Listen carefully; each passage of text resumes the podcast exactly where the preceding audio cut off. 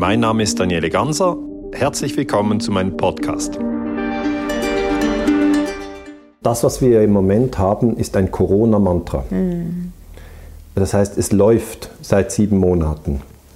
Und das heißt, das Corona-Mantra löst Angst aus. Zwei verschiedene Ängste, die haben wir dargestellt, welche das sind. Aber in beiden Fällen geht es am Schluss nicht gut. Es ist jetzt nicht unbedingt angenehmer, vor dem Virus Angst zu haben oder unbedingt angenehmer von der äh, Gesundheitsdiktatur Angst zu haben. Du bist, hast einfach einen schlechten Tag wie du ganz richtig sagst, ein positiver PCR-Test bedeutet ja nicht, dass jemand krank ist. Die meisten sind ja. symptomfrei oder haben eine leichte Erkältung. Und du bist äh, sehr, Ärzt, oder du studierst Medizin, oder? Du bist, äh, du bist Ärztin, oder? Ich habe Medizin studiert, ich bin jetzt in der Psychologie. Okay, aber du bist ja vom Fach, oder? Du meinst, hast dein ich hatte PCR-Tests im Seminar und ich weiß auch, dass eine Spezifität ähm, von nicht 100 Prozent ergibt, dass es Fehler gibt. Und wenn ja. man unglaublich viel testet, dann genau. bekommt man falsch positive genau. Testergebnisse. Genau. Also das ist aber ich denke, ähm, das ist jetzt ein Prozess. Hast du nicht auch den Eindruck, dass die Leute darüber nachdenken und denken, ah, was ist ein PCR-Test?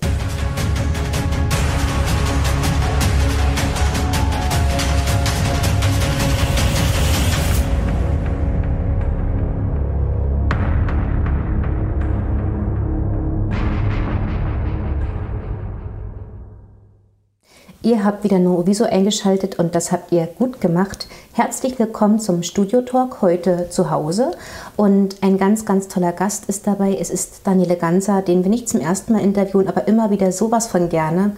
Und darum, hallo Daniele und schön, dass du wieder da bist. Hallo Julia, ich freue mich hier zu sein. Danke.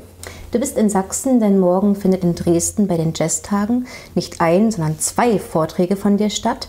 Ähm, zum gleichen Thema zwar, aber wegen Corona muss das ja wegen den Zuschauerzahlen ein bisschen in die Länge gezogen werden.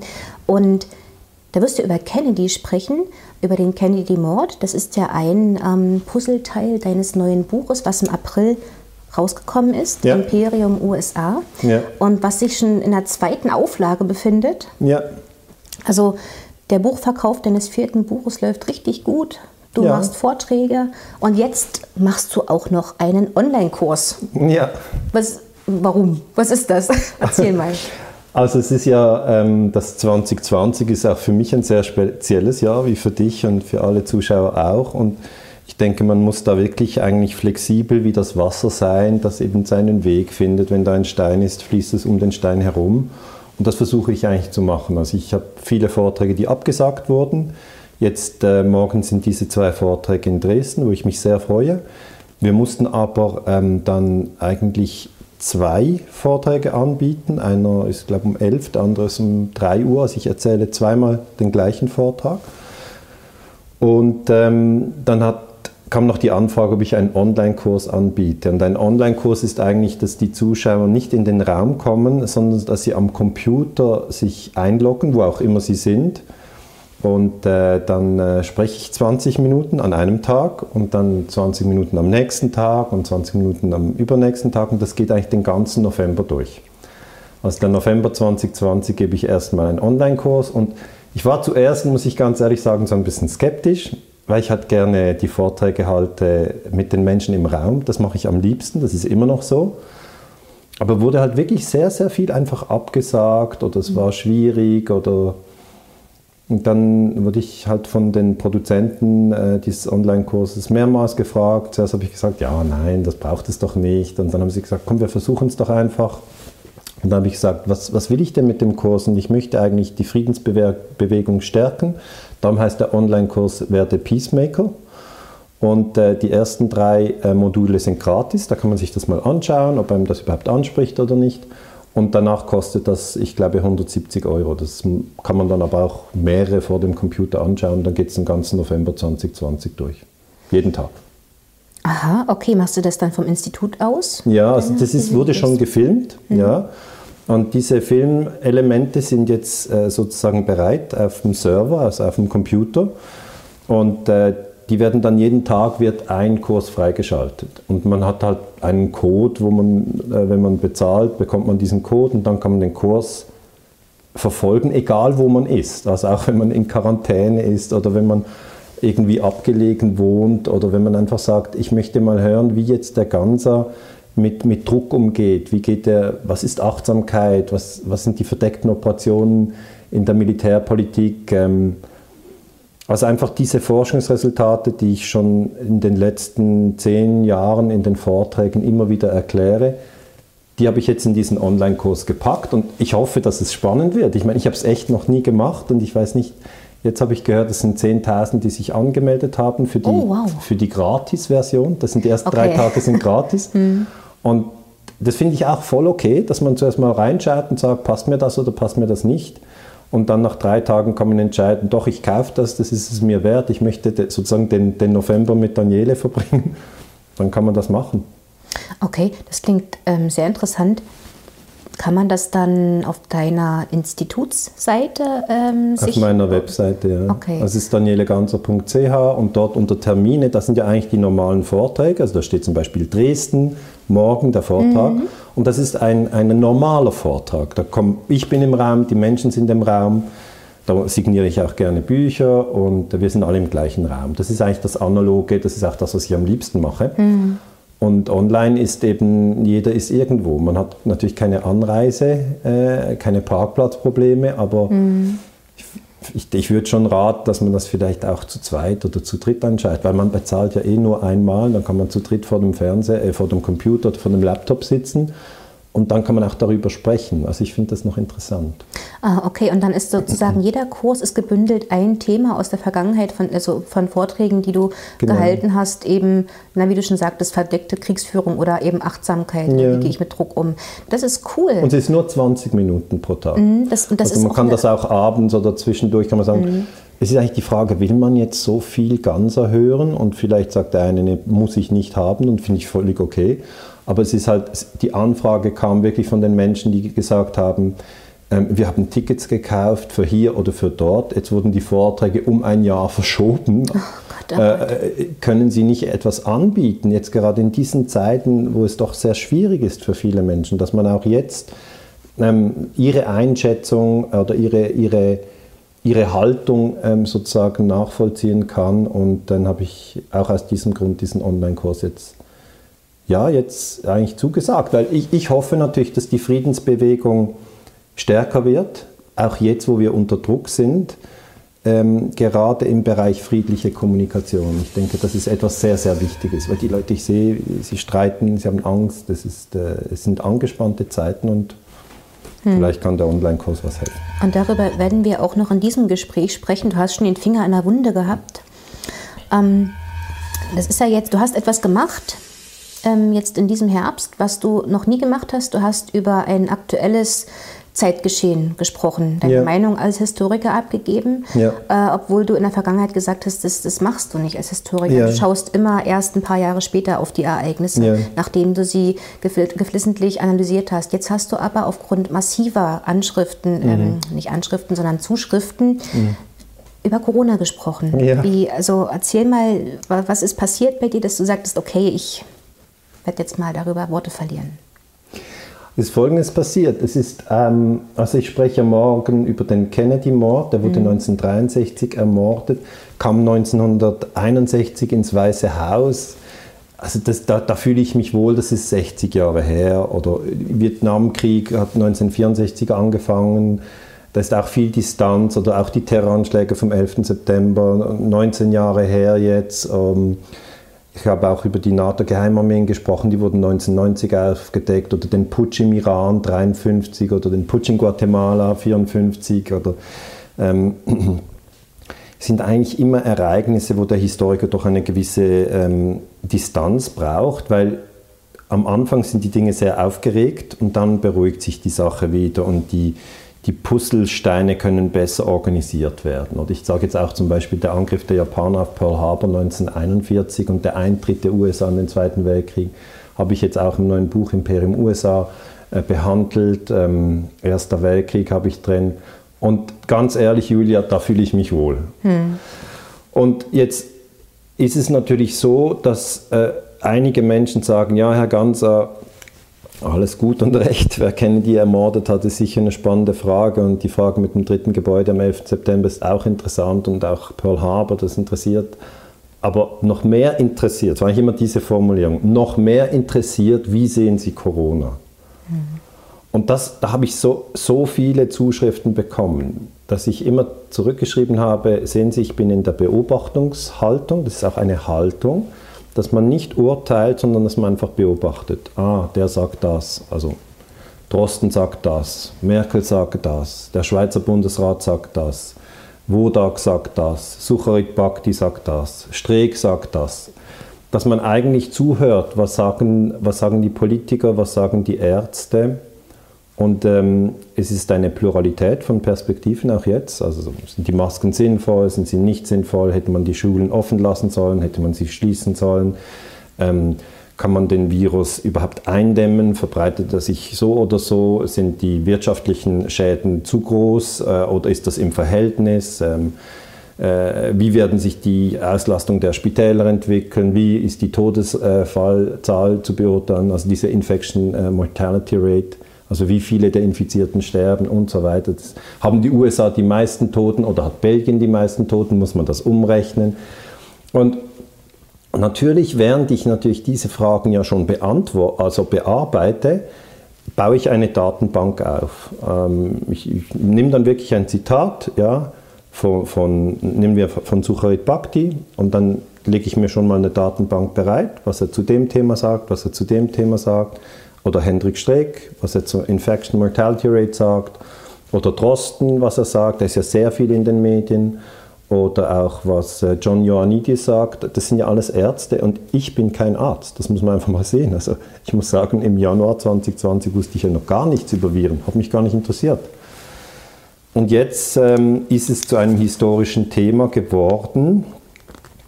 Und ich denke, meine Rolle als Historiker kann nur sein, dass ich helfe, oder das ist auch mein Ziel, die Angst zu reduzieren.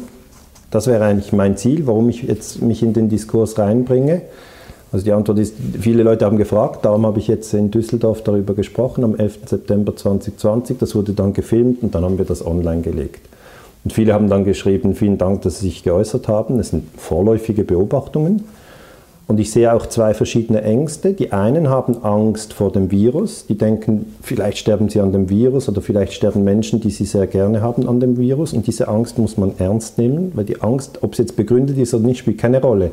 Aber die Angst ist die Angst. Und die anderen haben Angst vor einer, von einer Gesundheitsdiktatur, wo also der Staat alles vorschreibt, was die Leute machen müssen und sie all ihre Freiheiten verlieren. Und auch diese Angst muss man ernst nehmen, weil es, die Angst ist die Angst. Ob sie begründet ist oder nicht, spielt eigentlich gar keine Rolle. Und dann habe ich jetzt eigentlich als Historiker diese zwei Gruppen, die haben aber nicht die gleiche Angst.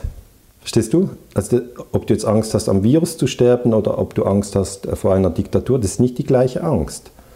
Und man könnte sagen, ja gut, also ist irgendwie vermutlich interessant jetzt zu wissen, dass jede Gruppe vielleicht insgeheim hofft, sie hat die richtige Angst. Weil wenn du, wenn du zum Beispiel Angst hast vor einer Gesundheitsdiktatur und dann stirbst du am Virus, hast du dich wie vom Falschen gefürchtet, oder du hast Angst vor dem Virus und dann wachst du in einer Gesundheitsdiktatur auf, hast du dich auch vor dem Falschen gefürchtet. Und das, was ich jetzt versuche, eigentlich in der Kommunikation einzubringen, ist, dass wir unbedingt uns daran erinnern sollten, dass beide Gruppen zur Menschheitsfamilie gehören. Weil ich sehe unglaublich viel Spannungen zwischen diesen zwei Gruppen. Und das, was passiert, ist, dass der Mensch dann seine eigene Angst ab, absolut setzt und sagt, ja, der andere hat keine Ahnung. Und das geht vom einen zum anderen. Und wie kommen wir da raus? Und das ist bekannt, wie man da rauskommt, indem man sagt, erster Schritt, ja, ich verstehe deine Angst. Also man muss eigentlich die Angst des anderen bestätigen. Man darf nicht sagen, ja, deine Angst ist jetzt idiotisch. Du bist ein eindeutiger Idiot. Deine Angst ist nicht begründet, meine Angst ist begründet. Das, das darf man nicht tun. Sondern zuerst ist der erste Schritt, dass man sagt, ich verstehe deine Angst und das sollten beide Gruppen zusammen ähm, sich sagen. Und der zweite Schritt ist, dass man dann in ein Gespräch kommt und sagt, ja, auf welcher Basis hast denn du deine Ängste? Also zum Beispiel vor einer Gesundheitsdiktatur. Oder auf welcher Basis hast du deine Ängste, an diesem Virus zu sterben? Und dann gibt es ja eigentlich eine dritte Gruppe, die hat weder Angst vor einer Gesundheitsdiktatur noch Angst vor, vor dem Virus. Der, der geht es eigentlich am besten, muss ich sagen. Also ohne Angst lebt sich am besten. Und ich werde das weiter beobachten und wo ich kann, eigentlich versuchen, diese, diese Spannungen zu reduzieren, wenn ich das kann, weil ich ja eigentlich die friedliche Kommunikation stärken möchte. Hm. Und nun interessiert mich das doch, deine Sicht als Wissenschaftler. Du sagst, du bist hm. zwar kein Arzt, du bist Historiker, trotzdem hm. bist du Wissenschaftler. Und ja. in der Wissenschaft gilt die Maxime, dass man alle Argumente zur ja. Kenntnis nehmen muss, weil ja. man seine eigene These immer wieder überprüfen muss, genau. ob sie standhalten kann. Ja. Das wird allerdings, zumindest in Deutschland, im deutschsprachigen Raum, ähm, wird das in den Medien so sehr, sehr wenig transportiert. Es gibt mhm. eigentlich fast ausschließlich die Verlautbarungen des Robert-Koch-Institut. Ja, die haben die Meinungsführerschaft. Genau, das ist die Meinungsführung. Genau. Und ähm, kritische Stimmen oder oppositionelle Stimmungen, ähm, Stimmen wie Streeck oder Bakti ähm, werden zunehmend bei YouTube gelöscht, werden auch kaum eingeladen in Talkshows. Servus TV macht es noch. Streeck kommt auf ZDF oder nicht? Ja, aber rudimentär. Mhm. Und ähm, das, also, also meinen Anspruch an Wissenschaftlichkeit entspricht das nicht. Mhm. Wie siehst du das? Ja, es ist natürlich wie immer so, dass eine Meinung viel mehr Raum bekommt als die andere. Aber ich vergleiche es ja mit meiner Forschung zu 9-11. Mhm. Das ist jetzt 19 Jahre her, da gab es diesen großen Terroranschlag in den USA und danach gab es auch sehr viel Angst. Jetzt ist es die Angst vor Viren oder die Angst vor Gesundheitsdiktatur und damals war es die Angst vor Terroristen. Also die mhm. Ängste, das finde ich auch sehr interessant, die ändern ja. Und da kann ich mich wirklich als Historiker einbringen. Nach 9-11, wenn dort jemand gesagt hat, du hast auch Angst vor Viren oder hast du auch, auch Angst vor einer Gesundheitsdiktatur, haben die Leute dich angeschaut und gesagt, was für ein Rad drehst du denn? Mhm. Terrorismus ist gefährlich. Und auch damals war es schon so, dass eigentlich die reale Gefahr, am Terrorismus zu sterben, war so klein. Also weißt du wirklich 0, irgendetwas, dass man sagen muss, wie kann man vor so einer kleinen Möglichkeit, dass das wirklich passiert, so große Angst haben. Auch jetzt, also die Angst vor dem am Virus zu sterben, ist viel größer als die Wahrscheinlichkeit, dass das wirklich passiert. Ja, auch bei der Gesundheitsdiktatur meiner Meinung nach dass jetzt wirklich wieder ein totalitäres System entsteht. Das ist ja in Deutschland auch so diese Erinnerung an, an 1933 bis 1945, also an das Dritte Reich, dass man sagt, ja, das hatten wir schon mal, das gab es schon mal. Wenn uns jetzt wieder alle Rechte weggenommen werden und wenn, wenn sozusagen ein totalitärer Staat entsteht, wo die Regierung alles entscheidet und diejenigen, die nicht gehorchen, ja, werden ganz brutal ähm, an die Wand gestellt, muss man schon sagen. Und das, das triggert etwas in Deutschland. Und da finde ich auch, muss man sich beruhigen. Also ich sage nicht, ähm, diese Befürchtungen sind, sind unbegründet. Ich sage auch nicht, die Befürchtungen der Leute, die Angst vor dem Virus haben, sind unbegründet, weil es gibt äh, schwere Verläufe, es gibt auch Tote. Das heißt, beide Gruppen haben bis zu einem gewissen Punkt recht. Es gibt diese Probleme. Aber wenn ich zurückgehe zu 9-11, da war auch dort eigentlich die Angst vor dem Terror, war auch, ja, einige sind an Terror gestorben, aber wir haben das so extrem raufgeschraubt, also wir richtig uns reingehypt in eine Hysterie.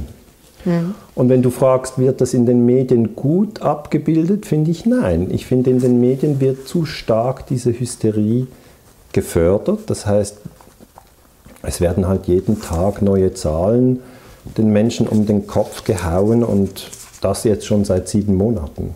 Mhm. Und da sage ich, ich finde das nicht klug, ich finde das nicht ähm, zielführend, weil man stößt die Leute so in die Angst hinein. Warum das gemacht wird, darüber kann man wieder spekulieren. Wollen die Zeitungen Auflage, wollen die, wollen die Fernsehanstalten äh, Zuschauer anlocken und da machen sie ein großes Gebrüll. Aber zum Beispiel etwas, was mir auffällt, ist, dass immer jeden Tag über die Fallzahlen gesprochen wird. Die Fallzahlen. Jetzt, die Fallzahlen, das sind ja nicht ähm, Menschen, die sterben, sondern das sind Menschen, die einen positiven PCR-Test haben. Und dann sagt man, ja, aber das ist ja auch sehr schlimm und die steigen im Moment an. Aber da muss ich sagen, ja, positiver PCR-Test ist eigentlich noch gar nicht schlimm, weil das ist, bedeutet ja noch gar nicht, dass eine, eine Person dann krank ist und es bedeutet auch nicht, dass eine Person dann ansteckend ist. Also man muss sich da wirklich auch beruhigen und sagen, okay, diese Person ist jetzt positiv getestet, diese Person ist negativ getestet, gehören alle zur Menschheitsfamilie. Wir, also wir müssen uns auch wieder beruhigen. Das ist, das ist eigentlich das, was ich möchte. Und Vielleicht nochmal zurückzukommen, Medien haben im 2001, während diesen Terroranschlägen, gab es eine viel kleinere Bandbreite an Medien, weil es gab YouTube noch gar nicht. Ähm, es gab nur Wieso noch nicht, es gab KenFM nicht, es gab Nachdenkseiten nicht, es gab Infosperber nicht, es gab Obicon nicht. Also das sind ja alles eigentlich Medienmarken, die jetzt in den letzten Jahren dazugekommen sind. Warum sind die dazugekommen in den letzten 19 Jahren? Weil es sehr günstig ist, online, so wie wir das jetzt machen, etwas ähm, zu teilen. Das war früher viel, viel teurer. Man brauchte ein ZDF oder ARD oder Schweizer Fernsehen. Wenn man das nicht hatte, war einfach Ende. Und darum sehe ich jetzt auch eine Chance. Wir haben eine Möglichkeit auf eine breitere Diskussion.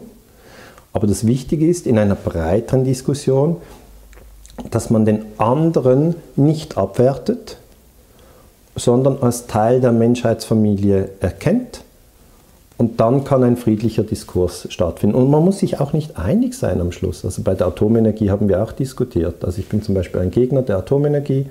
Ich habe aber Freunde, die sind äh, Befürworter der Atomenergie. Ja, also das gibt es ja bei 500 Themen im Leben, dass man verschiedene Meinungen hat. Und da müssen wir lernen, meiner Meinung nach friedlich zu sein. Das, das ist wirklich ein großes Anliegen von mir, weil ich sehe so viel Streit als sich Noviso gegründet hat, 2008. Ja, wann war das? 2008. Da war das ähm, Thema ja, mit dem der Frank Höfer gestartet ist, 9-11. Ja. ja. also er hat ja. ähm, erst beim Öffentlich-Rechtlichen gearbeitet und hat dann dort gemerkt, dass ähm, die Berichterstattung sehr mangelhaft ist, ja. auch bezüglich 9-11 und hat dann seinen eigenen Film gemacht. Und schlussendlich war das die Geburt von Noviso und das war dann auch der Startschuss für die alternativen Medien. Und in diesen alternativen Medien haben wir ja ein Publikum, die ähm, den Corona-Maßnahmen gegenüber mehrheitlich sehr kritisch eingestellt sind. Ja. Und du hast vorhin gesagt, es wird sehr viel Hysterie produziert. Das stimmt. Also zum Beispiel ne, absolute Zahlen, relative Zahlen. Absolute Zahlen bedeutet, dass 11.000 Infizierte sind. Klingt viel, oh mein Gott.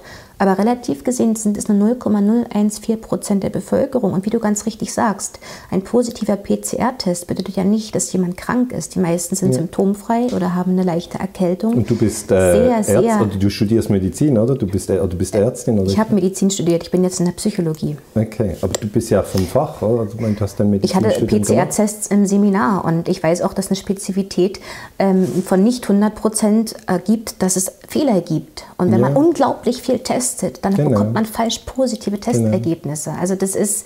Aber ich denke, ähm, das ist jetzt ein Prozess. Hast du nicht auch den Eindruck, dass die Leute darüber nachdenken und denken, ah, was ist ein PCR-Test? Ja, wie äh, genau. Fehler? Äh, lass mich den Gedanken nur ganz kurz zu Ende bringen, denn äh, das, die, diese, diese kritischen Leute, die uns, die diese alternativen Medien konsumieren, die auch bei dir sehr gerne zuschauen, weil sie ja. eben sehr viel nachdenken. Ja. Ähm,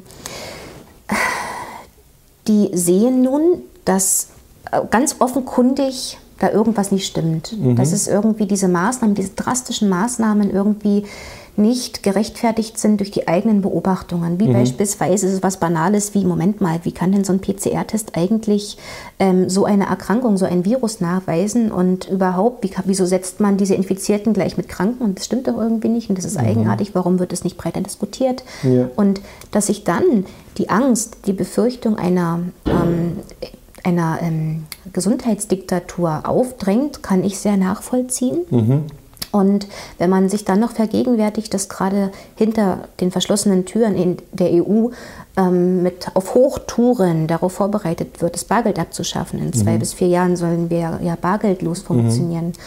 Ähm, und das ist aber von Corona vollkommen überlagert. Außerdem mhm. ist es ja so hygienisch, bargeldlos, kontaktlos zu bezahlen. Mhm. Und darum habe ich, das, auch ich persönlich, die Befürchtung, dass durch Corona ähm, viele Sachen nun mit Hochdruck und ohne Widerstand durchgepeitscht werden können, die Digitalisierung. Und da ist das Bargeld ja ein Punkt, aber ich finde ein sehr drastischer. Mhm. Und nun meine Frage, ich habe lange weit ausgeholt, aber ähm, hast du Verständnis für diese ähm, Menschen, die jetzt sich auch zu Hunderten, zu Tausenden in ganz Deutschland und überall auf der Welt auf die Straße begeben, weil sie ihre Angst vor, einer, vor so einer Art Finanz- und oder Digitaldiktatur ähm, zum Ausdruck bringen möchten und auch beklagen, dass ihre Bürgerrechte fundamental eingeschränkt werden durch Maßnahmen, die sie nicht begreifen gegenüber einem Virus, das sie nicht für so gefährlich halten, wie es die meisten Massenmedien suggerieren. Ja. Also Querdenken beispielsweise. Hast du dafür Verständnis? Ja, natürlich. Nein, ich habe auf jeden Fall dafür Verständnis, weil ich zum Beispiel möchte ja nicht, dass das Bargeld abgeschafft wird. Mhm. Das möchte ich nicht. Ich finde, das ähm, ist eigentlich auch ein Ausdruck von Freiheit, wenn wir selber wählen können, ähm, ob wir jetzt mit Kreditkarte bezahlen oder ob wir mit Bargeld bezahlen. Weil dann haben wir zwei Möglichkeiten und das ist Freiheit. Wenn wir nur noch eine haben, dann sind wir natürlich bei jeder Transaktion überwacht und man kann sagen, okay, ähm, Daniele Ganser ist jetzt in Dresden, weil dort hat er gerade sein Hotel mit der Kreditkarte bezahlt. Das mache ich tatsächlich, aber es, es, ist, es ist jetzt freiwillig, ich könnte es auch bar bezahlen, mache ich jetzt im Moment nicht. Aber der Punkt ist der, dass ich einfach dafür einstehe, dass wir diese Freiheiten haben. Und ich stehe auch dafür ein, dass wir in, im, im Gespräch diese, diese Perspektiven, diese vielen verschiedenen Perspektiven einbringen dürfen und einbringen sollen. Also ich finde schon, ähm, dass die Möglichkeit da sein muss, dass jemand sagt, und ich ängstige mich mehr vor einer Gesundheitsdiktatur als vor dem Virus. Das muss möglich sein, ohne dass der ähm, diffamiert wird. Mhm. Ähm, und umgekehrt stehe ich aber auch dafür ein, dass jemand sagt, ich ängste mich mehr vor dem Virus als vor einer Gesundheitsdiktatur. Die sehe ich nicht. Ich sehe den Virus und ich habe auf das, weil ich sehe das so, dass wir in dieser Phase, in der wir jetzt sind, Ende Oktober 2020, ähm, sind beide Gruppen sehr aufgeregt. Also wirklich sehr. Mhm. Und mich erinnert das zum Beispiel an, an, an, den Vietnamkrieg. 1964 ist der Vietnamkrieg ausgebrochen. Und da habe ich nochmal angeschaut, was haben eigentlich die amerikanischen Soldaten gedacht, die dann in den Vietnamkrieg gegangen sind und Vietnamesen erschossen haben. Die haben ja wirklich Vietnamesen erschossen, sind also von den USA bis nach Vietnam gegangen, schon mal ein Stück weit, oder? Mhm. Und haben dort Menschen erschossen. Also was, was geht denn ab im Kopf? Und da gibt es verschiedene Soldaten, die auch ähm, dann nach dem Krieg nachgedacht haben und das auch dargelegt haben, was sie, was sie geglaubt haben. Und ähm, einer zum Beispiel, Bill Eberhardt, hat gesagt, ja, in der New York Times stand eben, dass in Vietnam böse Kommunisten sind. Mhm. Und der amerikanische Präsident hat auch gesagt, in Vietnam sind böse Kommunisten. Und ich hatte keinen Grund, dem Präsidenten und der New York Times zu misstrauen. Und darum hat sich der mit, Achtung, 17 Jahren beim Militär gemeldet, ging nach Vietnam, hat dort am Krieg teilgenommen und nicht, weil er sich bereichern wollte, sondern er hat gedacht, wir müssen die Kommunisten bekämpfen wir müssen die auch erschießen. Wir müssen sie auf dem Feld besiegen, weil in der New York Times stand oder auch der Präsident hat gesagt, wenn die Vietnamesen, also wenn die Kommunisten in Vietnam gewinnen, dann wird sich der Kommunismus ausbreiten wie eine Dominotheorie. Ein, ein Domino fällt und dann ist die ganze Welt unter Stalin und Stalin hat ja sozusagen Gulags gemacht. Also Stalin war damals schon tot, aber einfach die Angst vor dem Kommunismus. Ich, ich versuche das einfach den Leuten in Erinnerung zu rufen, dass es eine massive Angst vor Kommunismus gab. Heute haben wir eine massive Angst vor Viren oder Terrorismus oder Gesundheitsdiktatur. Aber ich sage nur, das ist wirklich das, was ich als Historiker beweisen kann. Die Ängste, die ändern. Und immer die Angst, die jemand hat, in dem Moment, wo er sie hat, ist für ihn extrem wichtig. Also er sagt dann nicht, diese Angst vor dem, vor dem Kommunismus ist eigentlich ist lachhaft, aber ich gehe jetzt trotzdem nach Vietnam und erschieße ein paar Leute. Überhaupt nicht, sondern die Angst ist groß. Und dann 1975 hat der Vietnamkrieg geendet und die Kommunisten haben ja tatsächlich gewonnen. Und dann hat dieser amerikanische Soldat, der darüber geschrieben hat, hat gesagt, schon erstaunlich. Jetzt haben die Kommunisten gewonnen und das war eigentlich nur eine, eine kleine Meldung, so wie wenn es ein Feuer in, in, Cleveland gegeben hätte. Also wie in einer kleinen Stadt in den USA hat es gebrannt und dann ist das eine Meldung in den Abendnachrichten und weiter geht's. Verstehst du, was ich meinen will? Mhm. Sagen wir, ich will eigentlich sagen, zuerst ist die Angst so groß, dass man denkt, ja, das wird 100 Jahre so sein. Mhm. Auch jetzt denkt man, 100 Jahre wird man über Corona sprechen. Überhaupt nicht. Oder 100 Jahre wird die, die Gesundheitsdiktatur uns beschäftigen. Ich glaube es nicht. Ich sehe eigentlich, dass die Ängste ändern und dann kommt wieder eine neue Und dann muss man wieder den Finger draufhalten und sagen, du, was war das nochmal mit der, mit der Corona-Angst? Oder was war das nochmal mit der Angst vor der Gesundheitsdiktatur? Oder ich mache jetzt natürlich diesen, diesen gedanklichen Schritt mit den Menschen und sage, weißt du noch die Angst vor Terroristen bei 9-11? Weißt du noch die Angst vor Kommunismus? Oder, oder die Angst, ich sage jetzt mal, ähm, ja, es gab die Angst Ozonloch, es gab verschiedene, ich, ich bin einfach jetzt 48, ich habe schon einige Ängste gesehen, die kommen und die gehen. Die Angst vor dem Kommunismus war jetzt bei mir nicht so ausgeprägt, aber ich sehe die in den Quellen.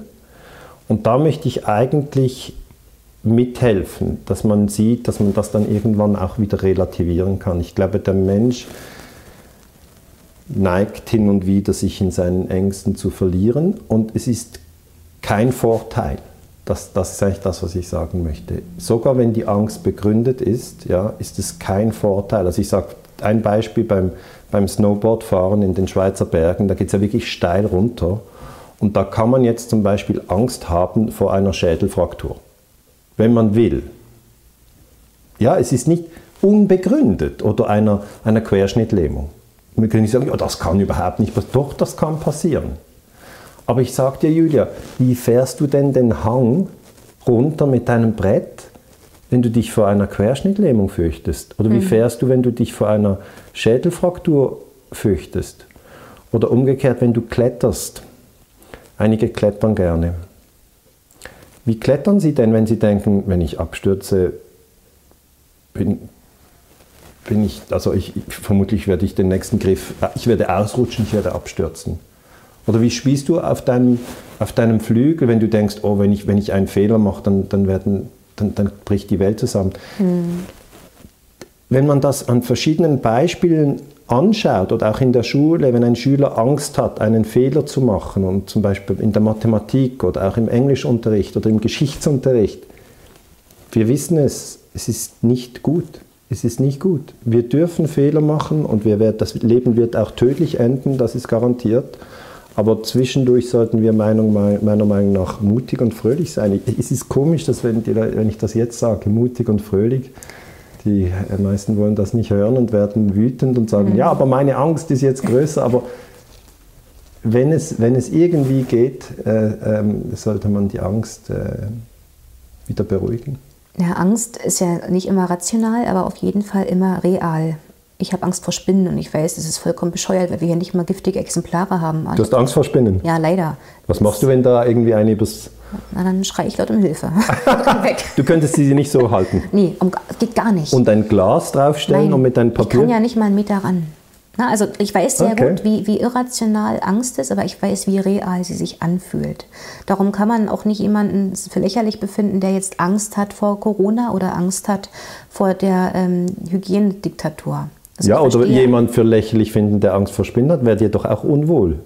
Ja, Wenn jetzt jemand sagen würde, das ist doch lächerlich, warum hast du Angst? Das ist für dich nicht ja, lächerlich, oder? Da würde ich mich ähm, missverstanden, vielleicht sogar gedemütigt fühlen. Ja, das denke ich auch. Mhm. Also ich bin bei uns im Haus der Spezialist, um die Spinnen rauszuholen. Und ich töte sie nicht, sondern ich, ich mache dann ein Glas drüber mhm. und schiebe eine Karte unten dran. Das heißt, mhm. die, die, das Tier wird nicht verletzt. Dann zeige ich es noch allen. Auch Wespen bin ich sehr gut Heugümper, alles was es gibt. Und dann kommen die raus, alle können es nochmal anschauen.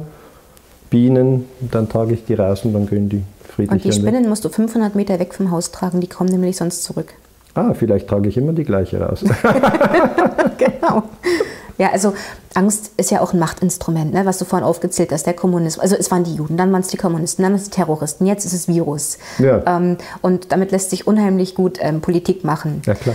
Ähm, aber wie, wie, wie helfen wir denn jetzt den Menschen, die, in, die, sich in dieser Angst befinden? Angst ist ein furchtbares Gefühl und es hemmt, es mhm. hindert auch am Leben. Also ich habe neulich eine schöne Karikatur gesehen, da fragt einer den anderen, was sollte ich denn tun, bevor ich sterbe? Und der andere sagt, na, leben. Ja, Aber gut. Leben geht ohne Angst nicht so ohne weiteres.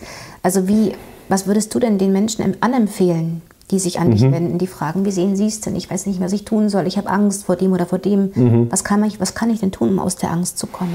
Ähm, da gibt es wirklich Tricks. Also da muss man wirklich Tricks lernen, wie, wie, also wenn man, wenn man ins Wasser fällt, man kann nicht schwimmen, dann ertrinkt man ja, ja. Und so ist es auch äh, mit den Emotionen. Man, man muss lernen zu schwimmen. Und dann, wenn man schwimmen kann, jemand schupft einem ins Wasser, denkt man, mir doch egal, ich schwimme jetzt einfach.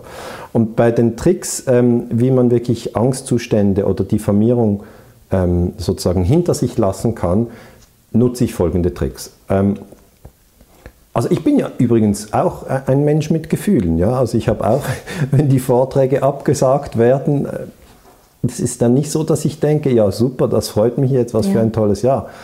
Aber dann habe ich folgenden Trick und den würde ich gerne auch allen weitergeben. Der ist auch gratis, kostet nichts, kann man, kann man gut anwenden.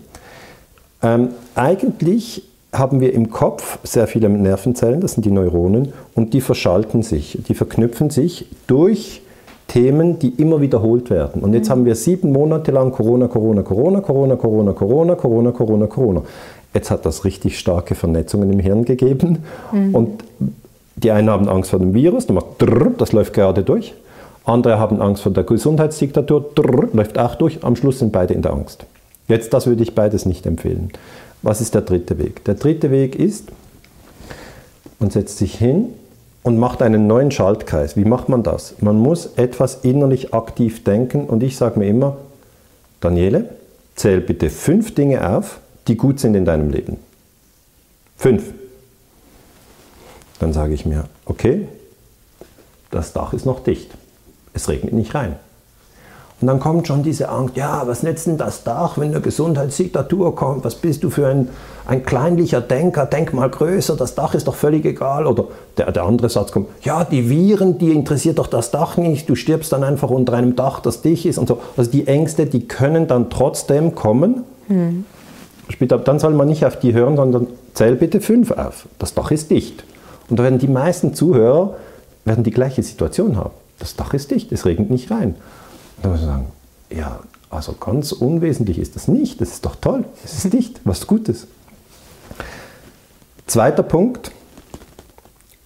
Draußen wird nicht geschossen und es gibt keine Landminen.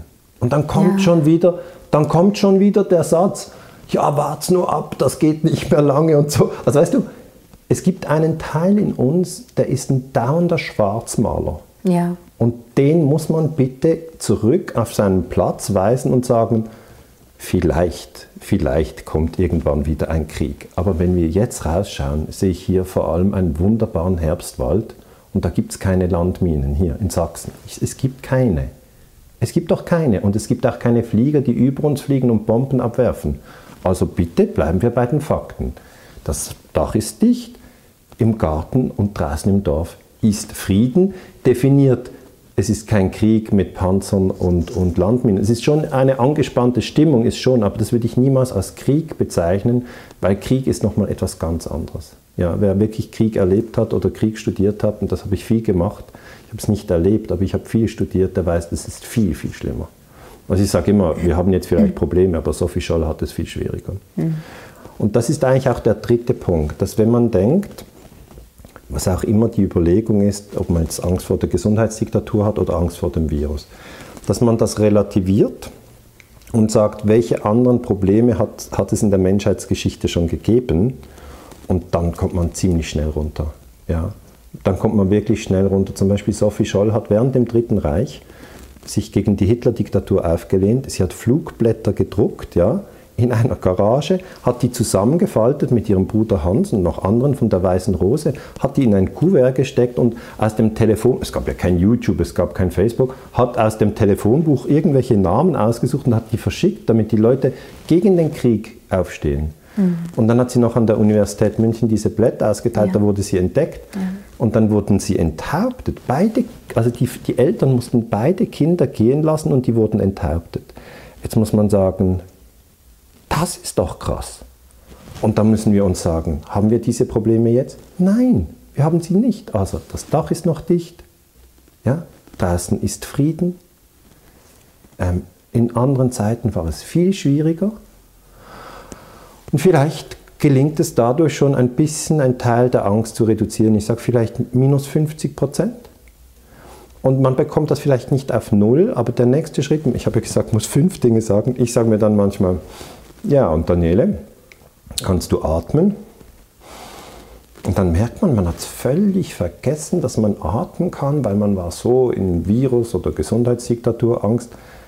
dass man gedacht hat, ja, der Atem, was kümmert mich mein Atem dabei? Ist das ein Riesengeschenk? Wenn du 30 Sekunden die Luft anhältst, dann... Genau, genau, dann kann man sofort, wenn man den Atem nicht richtig schätzt, ja, dann ist man wirklich total in den Gedanken verloren. Man hat mhm. etwas gelesen und dann hört man noch das, dann hört man noch das und die Angst wird immer größer.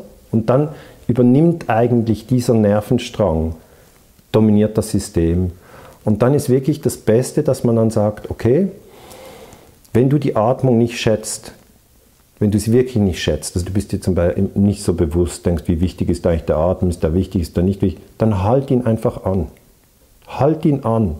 Und schon nach 15 oder 30 Sekunden wirst du merken, äh, was ich da immer gedacht habe über Viren oder Diktatur, ist mir jetzt völlig scheißegal, ich will vor allem wieder atmen. Und dann muss man sich innerlich so fragen, ja, aber die Angst, die du vorher gehabt hast, du gesagt, das ist ja viel, viel wichtiger als, als Atmung. Und dann gehst du in die 40 Sekunden rein von Atem anhalten und dann wirst du sagen, ich glaube, ich habe mich da geirrt, es ist viel wichtiger zu atmen, ich bin sehr dankbar wieder zu atmen, darf ich vielleicht jetzt wieder atmen? Ja, aber vorher warst du doch überzeugt, du hast hier so großartige Probleme und die Atmung, für die, die wolltest du ja gar nicht dankbar sein. Dann kann man ja mal eine Minute nicht atmen, geht ja zum Beispiel, ja. je nachdem, wie man trainiert ist. Die, die Taucher können das gut, okay? Aber äh, jeder hat seinen Punkt, wo er sagt, ich freue mich so auf den nächsten Atemzug. Und dann den sehr bewusst einzuatmen, sehr bewusst. Und zu sagen, ja, ja, stimmt, stimmt, ich kann atmen. Und das wäre dann Punkt 4, Dankbarkeit für den Atem. Und Punkt 5 wäre, wenn man das hat, Freunde, Familie, Gleichgesinnte. Einfach Menschen, mit denen man sprechen kann.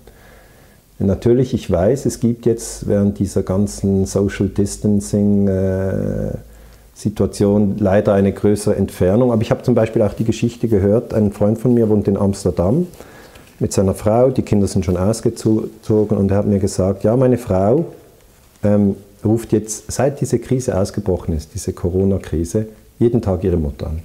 Ja, das haben die früher nie gemacht. Aber jetzt machen die, die sprechen jeden Tag eine Stunde am Telefon. Die sagt, oh, es ist Abend, ich rufe nach meinem. Das ist ein neuer Rhythmus geworden. Das heißt, man kann auch ähm, Kommunikation wieder aufnehmen, die man vielleicht vernachlässigt hat, weil man mehr Zeit hat oder wenn man das für wichtig hält. Es muss jetzt nicht die Mutter sein, es kann, es kann ein Freund sein oder andere tauschen sich aus per Mail oder sie schreiben sich wieder Briefe, gestalten vielleicht einen Brief, was sie früher nie Zeit hatten oder Lust und jetzt plötzlich machen sie eine Collage, zeichnen etwas. Das heißt, die, dieses soziale, der soziale Kontakt ist sicher auch etwas Wertvolles. Also das ist der Trick. Mein Trick, vielleicht hilft da irgendjemandem, ich sage mir, das Dach ist dicht, ähm, ich sage mir, es ist Frieden, es ist immer noch Frieden. Ähm, ich sage mir, ich kann atmen, ich habe ein, ein, ein soziales Netzwerk und das sind, das sind Dinge, die man, nicht, die man nicht gering schätzen soll. Und idealerweise wird, wenn man diese Technik anwendet, die, die fünf Dinge aufzuzählen, die man gut findet, und man sie wirklich selber gut finden. Man darf sich nicht betrügen und sagen, ja, ich, ich, ich wohne hier an meinem Lieblingsort, dabei ist man an einem Ort, wo es einem nicht wohl ist. Ja, das sollte man nicht machen. Es mhm. muss wirklich etwas sein, wo man schätzt, wo man wirklich sagt, da bin ich froh. Weil dann verknüpft sich im Hirn ein neuer Strang genau. und dann kann man aktivieren, wenn die Angst kommt. Und damit das ähm, genauso eben immer wieder wiederholt wird und sich festigt, wirst Muss du das vermutlich täglich machen. genau täglich und dann wie ein Mantra immer die gleichen Dinge. Das ist ja, weißt du, was ist ein Mantra? Mantra ist etwas, was man immer wiederholt. Genau. Und das, was wir im Moment haben, ist ein Corona-Mantra. Mhm. Das heißt, es läuft seit sieben Monaten. Und das heißt, das Corona-Mantra löst Angst aus. Zwei verschiedene Ängste, die haben wir dargestellt, welche das sind. Aber in beiden Fällen geht es am Schluss nicht gut. Es ist jetzt nicht unbedingt angenehmer, vor dem Virus Angst zu haben oder unbedingt angenehmer von der äh, Gesundheitsdiktatur Angst zu haben. Du bist, hast einfach einen schlechten Tag. Und da rauszukommen, ist wirklich, man muss einen dritten Weg gehen. Und dann kann man natürlich sagen, ah, ich warte bis, bis auf ZDF oder in der Süddeutschen Zeitung ein neues Mantra kommt. Nein, das kannst du vergessen. Ich würde diesen Impuls, der von dort kommt, reduzieren. Oder auch gewisse Leute haben völlig aufgehört, diese, diesen Impuls überhaupt aufzunehmen.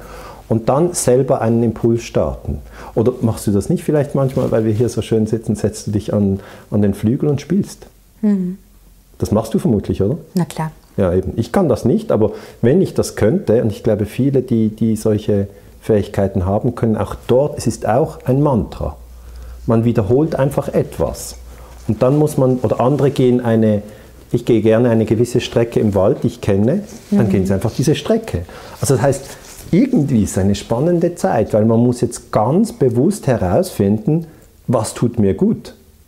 Und das kann sein, ich spiele jetzt eine Stunde am Flügel oder ich rufe meine beste Freundin an und quatsche eine Stunde mit der oder ich, schaue meine Lieblingsserie oder, oder ich gehe eine Stunde im Wald. Aber einfach, man muss sich, also muss, man muss gar nichts. Aber wenn man wach ist, wird man verstehen, dass man die äußeren Phänomene nicht beeinflussen kann, aber die inneren Phänomene extrem. Du hast mir jetzt so eine gute Brücke gebaut, denn während ich dir zugehört habe, hat sich bei mir die Frage aufgedrängt, bedeutet das, dass wir denn diese Zustände hinnehmen müssen und lernen müssen, mit, ihren, mit ihnen umzugehen? Oder sollten wir nicht auch Energie bündeln, um uns zu wehren gegen Ungerechtigkeit, die der Bevölkerung angetan wird? Ja, also ich wehre mich schon lange gegen Krieg. Mhm. Also das heißt ja nicht, dass man nicht aktiv sein soll. Mhm. Man kann aktiv sein. Aber ganz wichtig, wenn mein Ziel ist, die Friedensbewegung zu stärken. Seit vielen Jahren. Das war auch vor Corona so, das ist während Corona so, das wird nach Corona auch sein.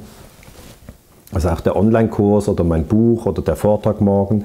Es geht alles diesem übergeordneten Ziel, die Friedensbewegung soll stärker werden. Das heißt, ja, ich bin jemand, ähm, der sagt, man soll eine politische Position einnehmen und zum Beispiel meine Position ist, die Bundeswehr sollte nicht in Afghanistan sein, deutsche Soldaten sollten innerhalb der Landesgrenzen stationiert sein, die sollten auch nicht nach Syrien oder Mali, sondern das sollte eine reine Verteidigungsarmee sein. Auch die Schweizer, die haben ein paar Soldaten im Kosovo. Ich verstehe es nicht, wir sollten die Soldaten einfach in der Schweiz halten und für Österreich dasselbe. Also ja, politische Positionen sind völlig in Ordnung, aber das, was uns nicht sozusagen verloren gehen darf, ist die Qualität des Diskurses. Also dass wenn ein anderer Mensch eine andere Meinung hat und sagt, nein, ich finde es wichtig, in Afghanistan den Terrorismus zu bekämpfen, das ist ja die offizielle Geschichte. Mhm. Also da könnte ich jetzt lang drüber sprechen, ist nicht meine Position, aber es gibt Menschen mit dieser Position. Dann das respektieren und nicht die andere Person anschreien und nicht, und das ist ganz wichtig, die andere Person abwerten, weil das sehen wir jetzt bei Corona die ganze Zeit. Diskussionen zwischen Menschen, die Masken tragen, Menschen, die keine Masken tragen. Und dann wird sehr oft abgewertet. Und da sage ich auch, da habe ich eine gewisse Übung drin. Wegen meiner Forschung zu 9-11 wurde ich sehr viel abgewertet. Hm. Und da vielleicht der nächste Trick. Was soll man tun, wenn man abgewertet wird? Also da habe ich wirklich viel Abwertung bekommen als hm. Verschwörungstheoretiker ja. etc., weil ich gesagt habe, dritter Turm, WTC 7, das sieht nach Sprengung aus. Und dann wurde ich abgewertet. Jetzt, das kenne ich seit vielen, vielen Jahren. Und da möchte ich auch da eine Technik mitgeben. Der erste Punkt ist der, es gibt keine Pflicht zu sprechen. Okay? Das heißt, wir sind frei zu entscheiden, spreche ich oder schweige ich. Du meinst mit rechtfertigen? Ja, also okay. wenn dir jemand sagt, Julia, du bist ich weiß nicht was. Und dann kommt was Schlimmes. Sie ja selber irgendetwas ausdenken. Ich sage mal, ein Idiot. Okay? Jemand sagt, Julia, bist ein Idiot. Was dann passiert, es geht durch deine Ohren ins Großhirn, die Nervenzellen bünden sich und blub, Idiot. Und dann, wenn man nicht achtsam ist, schlägt man sofort zurück. Selber Idiot. Natürlich, du bist hoffentlich achtsam, du wirst es nicht machen, aber es, ist, es gibt dann schon einen Schub, ja, wenn man so abgewertet ist. Bei mir war es ja Herr Ganser, Sie sind ein Verschwörungstheoretiker. In der Schweizer Fernsehsendung Arena war das zum Beispiel ja. zu sehen. Und auch aber in anderen, ich habe es immer wieder erlebt. Jetzt ist es nicht so, dass das nichts mit einem macht. Das soll man auch ähm, zuerst zugeben, dass das etwas mit einem macht. Jetzt, wenn Menschen abgewertet werden, weil sie sich so oder so verhalten, da gibt es ja Streit in der Straßenbahn, im Einkaufszentrum, im Arbeits, überall. Jetzt gibt es aber da auch Techniken, wie Schwimmen. Und die erste Technik ist, nicht zu antworten für mindestens 10 Sekunden. Man hat immer das Gefühl, ja, pf, das ist ja wohl dann eine Niederlage, wenn man nicht sofort zurückschlägt, oder? Nein, das ist es nicht, sondern in diesen 10 Sekunden in die Atmung reingehen. Okay? Weil der Druck nach einer Beleidigung zurück zu beleidigen, ist vor allem in den ersten Sekunden sehr stark. Nach, nehmen wir das Extrem, nach fünf Minuten, also der eine beleidigt den anderen, der sagt, du bist ein Idiot, dann vergehen fünf Minuten und dann sagt der andere, du übrigens, habe ich noch ganz vergessen, dir zu antworten, du bist auch ein Idiot. Das passiert eigentlich nicht, sondern es ist immer, tadang, es geht sehr schnell. Und diesen Automatismus sollte man brechen in der friedlichen Kommunikation. Und der einfachste Weg ist zu schweigen und sich innerlich auszutarieren. Weil was Paul über Peter sagt, sagt mehr über Paul als über Peter. Das heißt, der andere zeigt eigentlich durch die Abwertung, dass er nicht ganz zentriert ist. So viel kann man sagen. Ja. In der Wut, in der Angst, in irgendeinem Zustand hat er, weil sonst hätte er es nicht nötig, auf irgendjemanden rumzutrampeln. Und die Friedensbewegung ist dahingehend gefordert, dass sie diesen 10-Sekunden-Trick vielleicht einübt. Manchmal gelingt das vielleicht auch nicht, aber dann soll man sich auch nicht selber abwerten und sagen, no, ich kann es immer noch nicht, jetzt habe ich dem anderen auch zurück, also im Straßenverkehr. Man fährt, ja, mhm. und dann ste steht man irgendwie und dann sieht man, hier wird ein Parkplatz frei, man steht schon lange und man wäre an der Reihe. Dann kommt einer und nimmt den Parkplatz. Wumm, geht's los, oder? Sind die Emotionen hoch. Und dann, wenn man nicht achtsam ist, geht man voll auf die Hupe, steigt aus und sagt schlimme Dinge, so wie wenn etwas ganz Schlimmes passiert ist. Wenn man zentriert ist, sagt man, okay, das war nicht fair, ich will jetzt keinen Streit, ich werde dann später einen Parkplatz finden. Also ich übe mich da immer wieder. Straßenverkehr, das ist so ein bisschen mhm. Thema, weil ich bin sehr ungeduldig, ich will immer mhm. schnell fahren. da steht einer vor mir, fährt mit 50, dann denke ich, ja, warum fährt der so langsam? Und dann schaue ich so, wie schnell ist denn hier? 50. Ja, trotzdem. Also, also weißt du, das ist diese Unruhe, das ist aber dann mhm. meins. Und das, was ich dir eigentlich sagen möchte, was, was mein Tipp wäre, wirklich jetzt in diesen sehr angespannten Corona-Zeiten, den Blick nicht dauernd nach außen richten, sondern vielmehr nach innen richten und sagen, hm, was geht gerade ab bei mir? Und dann dort zu beobachten, dass man maximalen Einfluss hat. Maxim, wer entscheidet denn, ob ich eine Antwort gebe auf ein, eine Anfeindung? Manchmal gibt man auch eine Antwort. Also, als ich dort in dieser Arena-Sendung war im Schweizer Fernsehen, habe ich natürlich auch eine Antwort gegeben. Aber ich habe versucht, zumindest ähm, nicht, nicht abzuwehren. Das ist vielleicht auch nicht nur gut gelungen, aber es ist halt eine Übungssache. Was ich auch kenne als ähm, gute Entgegnung auf eine Be Beleidigung, ja. dass man erstmal spiegelt, was der andere gesagt hat, also paraphrasiert. Ja. Also Sie sagen, ich sei ein Verschwörungstheoretiker, das bedeutet, ja. Sie sprechen mir meine akademische, meine Expertise ab. Habe ich Sie richtig verstanden? Und dann muss der andere das nochmal, nachdem er nämlich schweigen musste, muss er das nochmal äh, bestätigen, meine ich das wirklich so. Und hat das da, funktioniert? Und da bekommen viele Hemmungen. Das nochmal, ja, das, so habe ich das gemeint. Mhm. Also du kannst einfach genau das so dann nochmal sagen, wie du es verstanden hast, wie es bei dir angekommen ist. Wollen sie damit sagen, ich?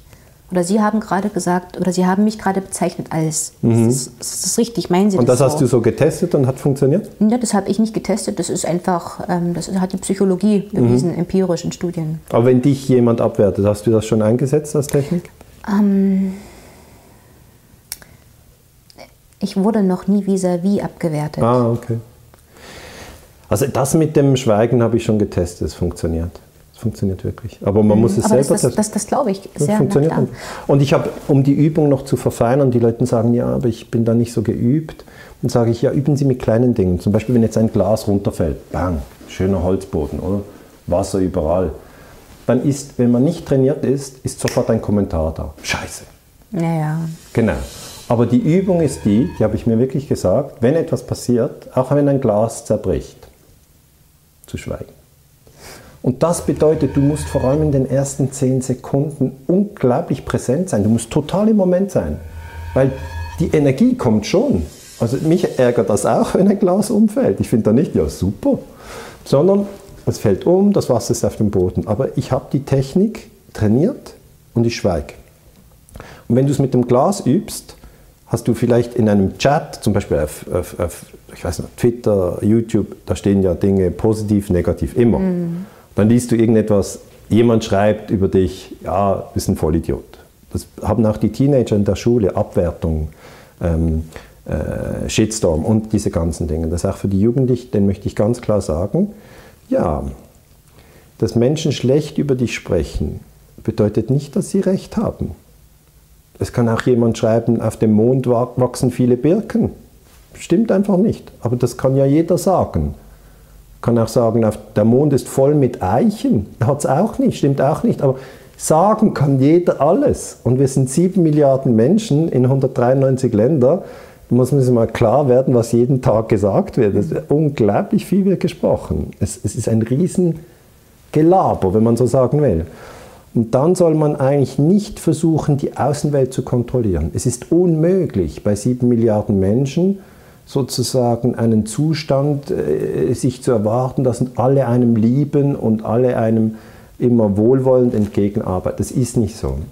Sondern der Trick ist der, dass man sagt, ja, manchmal treffe ich auf Menschen, mit denen habe ich eine gute Kommunikation, ohne Abwertung, ohne Diffamierung, die treffe ich gerne. Manchmal treffe ich auf Menschen, die sind äh, sehr negativ, sehr angriffig, sehr, diffamieren einen, die treffe ich dann einfach auch nicht mehr so viel. Aber dann bleiben ja die, die, die man eigentlich gar nicht erwartet und die da plötzlich auftauchen und einem diffamieren. Das ist dann die letzte Gruppe. Und mit dieser letzten Gruppe kann man wirklich mit den 10 Sekunden Schweigen Technik, kann man sehr, sehr gut umgehen. Und dann finde ich, das ist das eigentlich strategisch geregelt. Hm. Das ist auf jeden Fall ein sehr guter Punkt, finde ich.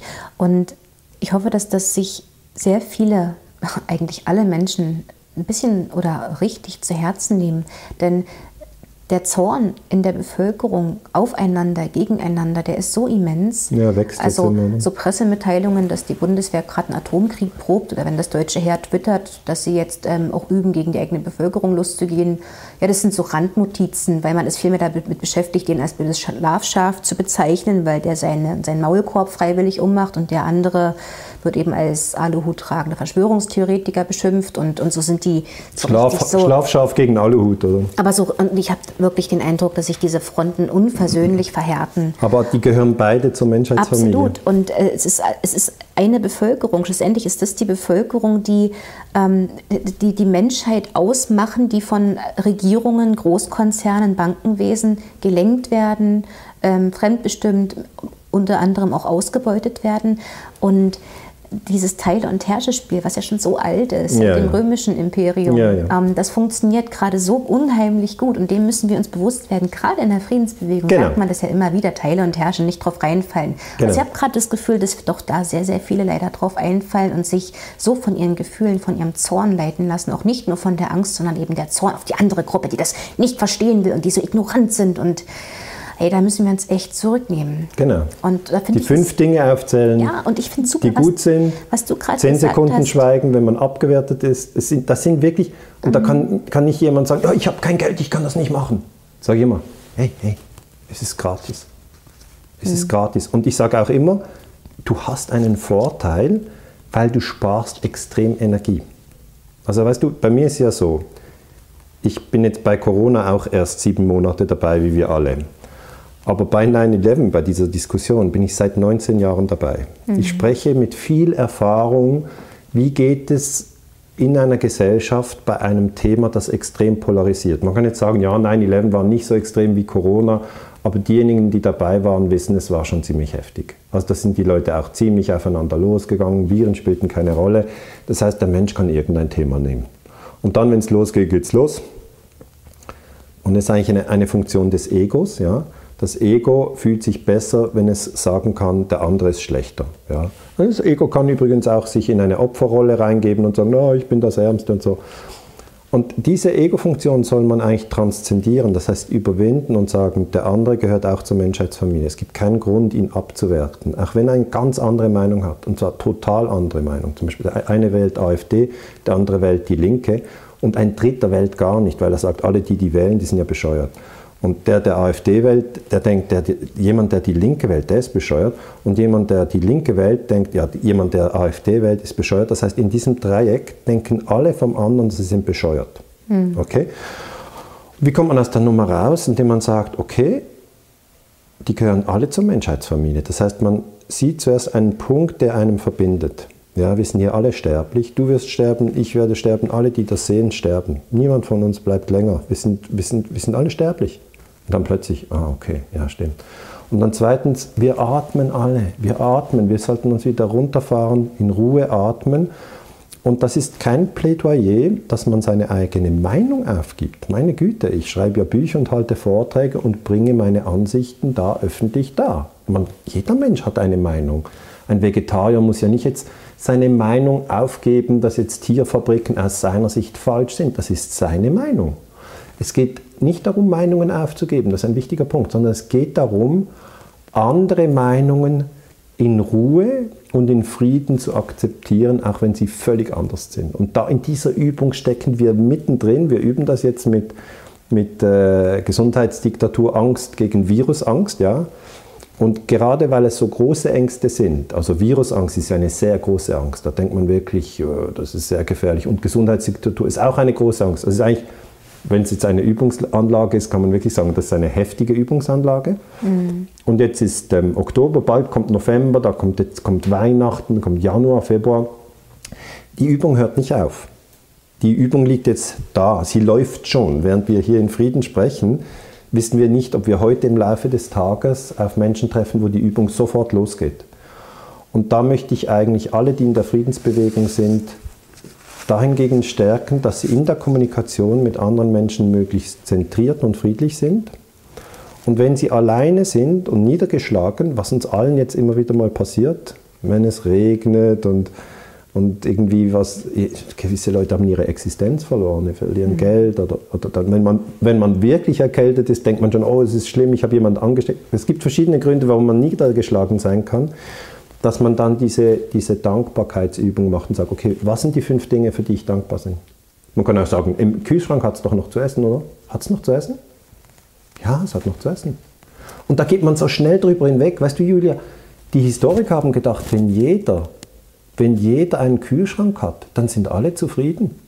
Das haben wir gedacht. Und wenn jeder noch eine Geschirrspülmaschine hat, aber dann bricht das absolute Glücksgefühl aus, wenn wir das noch mit einer Waschmaschine kombinieren können, nicht mehr am, am, am Fluss alle schruppen müssen. Und jetzt haben das alle und es ist so, mh, hm, weiter geht's, wir haben ganz neue Probleme. Und da sage ich eigentlich, dankbar sein für die Dinge, die gut sind. Hat man eine warme Dusche, ist das möglich? Hat man, ja. Kann man dankbar sein. Hat man auf dem Smartphone zehn Lieblingslieder? Hat man. Wir haben so viel und sehen es nicht mehr. Und dann kann man aber im Hirn wirklich das aktivieren. Jeder muss sich seine fünf, du musst ja wirklich selber überlegen, was seine fünf sind. Und dann macht das Sinn, das im, der, im Sinn der Mantra-Technik, weil ähm, die Nervenzellen verknüpfen sich durch Wiederholung. Ja. Also 7, 14, 21, 28, 35. Die siebener Reihe, die hat man so oft wiederholt, dass einfach macht 7, 14, 21, 28, 35, 42, 49. Weißt du, das, das läuft. Hm. Oder I go, you go, he, she, it goes, we go, you go, they go. Also Konjugieren eines Verbes, das ist auch, man macht das immer wieder. Oder Klavier spielen, du machst immer wieder. Und das sind, so funktioniert der Mensch. Und jetzt haben wir leider ein Corona-Mantra und das mhm. treibt die Leute in den Wahnsinn. Und dann soll man eigentlich dieses Mantra aufhören und sein eigenes Mantra machen. Das heißt nicht, dass man nicht hin und wieder auf die Zahlen schaut oder mit Leuten ins Gespräch kommt. Aber wenn man, wenn man unter, unter, unter Niedergeschlagenheit leidet, unter Wut, unter Angst, dann ist es sicher Zeit, das eigene Mantra zu aktivieren. Und das können wir. Und das ist gratis. Ich habe mal in der Kinderkrebsstation gearbeitet. Seitdem ja. ist mein Mantra, meine Kinder sind gesund. Ja, genau. Ja, dann verschiebt sich das auch wieder, wenn man sagt, was ist denn jetzt die Sorge, die mich jetzt umtreibt und was, was müssen Eltern durchmachen, die ein Kind verlieren an ja, Krebs? Da wird man sehr demütig. Ja, mhm. ja. Dankeschön für das Gespräch, Daniela. Es ja, war wieder eine, eine, große Freude und es war auch ähm, für mich sehr bestärkend, sehr herzerwärmend und ich denke, ich kann persönlich viel davon mitnehmen und ihr, liebe Zuschauer, hoffentlich auch. Wir sehen uns morgen wieder beim Vortrag in Dresden, Daniela. Dann werden wir auch noch mal eine Diskussion machen. Es ist ja viel in den Medien gelaufen vorher, bevor du hergekommen bist, ja. wegen des Vortrages. Wie kann man denn die Daniele Ganze zu den Jazztagen einladen? Und da wird es noch viel Diskussionen geben. Ich bin da, gespannt. Da hatte ich schon wieder Möglichkeiten zu üben. Genau. Das ist alles eine Übung in Achtsamkeit, genau. Immer wieder. Und herzlichen Dank, dass du dir die Zeit genommen hast heute. Ich danke dir, Julia. Vielen eine Dank. große Freude. Ja. Wir sehen uns dann morgen wieder. Ja. Und ihr, liebe Zuschauer, ich hoffe, wir sehen uns auch ganz bald wieder. Ich wollte euch noch etwas mit auf den Weg geben, denn ich weiß in, aus den Kommentaren bei Nuoviso, die wir bekommen, viele von euch sind natürlich auch sehr zornig und ich verstehe das gut. Einer der Menschen, die ich am allermeisten schätze, achte und lieb habe, hat eine komplett andere Meinung zu Corona als ich. Und wisst ihr was? Ich habe ihn trotzdem noch genauso lieb wie vorher. es ist halt nur einfach eine andere Meinung. Und es geht. Also bleibt gesund, bleibt zuversichtlich und wir sehen uns ganz bald wieder. Macht's gut, eure Julia. Das war schön. War gut. Der oder? Schlusssatz war super. Ja. Weil es war genauso, hey, um das geht's. Mhm. Weil diese Spaltung, das wird uns fertig machen.